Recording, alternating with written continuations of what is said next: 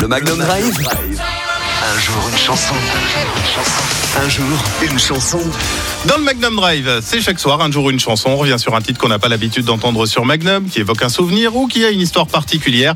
Et aujourd'hui, c'est l'anniversaire de Lady Gaga. Retour sur son titre Bad Romance.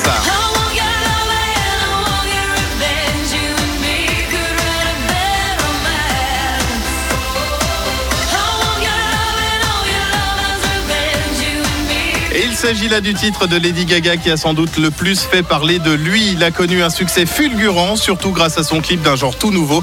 Il s'agit du premier single issu de l'album The Fame. Et à cette époque, la jeune femme raconte euh, une de ses histoires personnelles à travers euh, les paroles, alors qu'elle parcourait de nombreux pays avec euh, sa première tournée mondiale.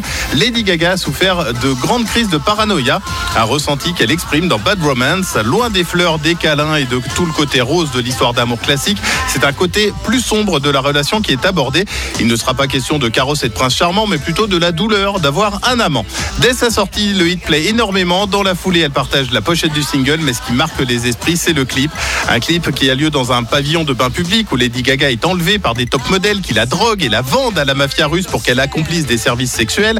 Le clip reçoit une réponse positive pour son innovation, sa folie et pour l'intrigue qui y règne. Lady Gaga a une nouvelle fois révolutionné les codes de l'industrie musicale, devenant une sorte de créature. Elle se donne dans plusieurs tableaux tous très L'année de sa sortie, les critiques, les critiques sont unanimes. L'univers de Lady Gaga, c'est sûr, c'est certain, ça hypnotise tout le monde.